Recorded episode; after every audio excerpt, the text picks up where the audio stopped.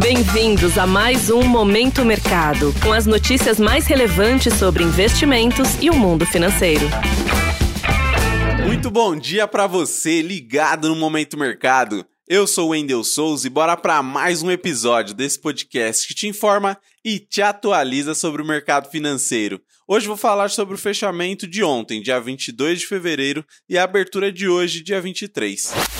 Cenário internacional. No exterior, as bolsas americanas avançaram de forma robusta e, com isso, os índices Dow Jones e S&P 500 fecharam nas máximas históricas, impulsionadas pelos fortes ganhos das ações da empresa de tecnologia Nvidia, que apresentou um resultado corporativo muito maior ao que o mercado projetava.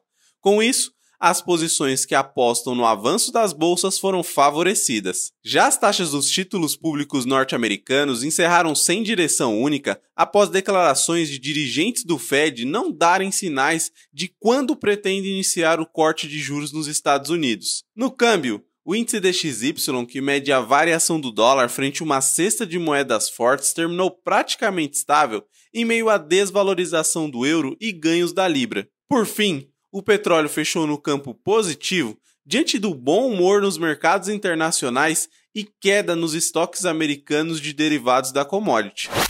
Cenário nacional. Por aqui, o dólar subiu 0,30% aos R$ 4,95 em um movimento global de fortalecimento da moeda americana frente a divisas de países emergentes.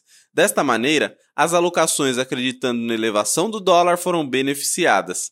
No mercado de juros futuros, as taxas fecharam em elevação, pressionadas pelo avanço das taxas dos títulos públicos americanos, diante dos sentimentos dos agentes de que possivelmente o Fed irá demorar um pouco mais ao que era esperado no começo do ano para cortar os juros.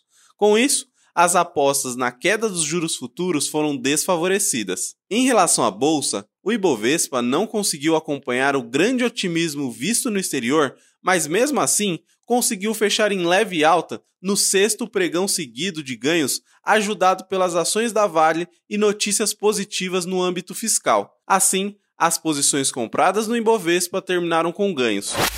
Pontos de atenção. Na agenda do dia, destaque para declarações de membros do Banco Central Brasileiro e do Banco Central Europeu.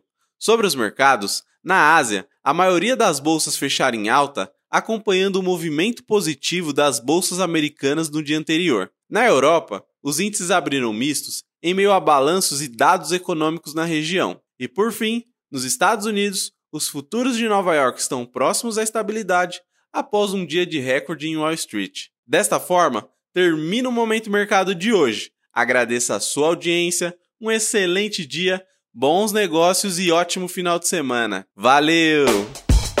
Você ouviu Momento Mercado com o Bradesco. Sua atualização diária sobre cenário e investimentos.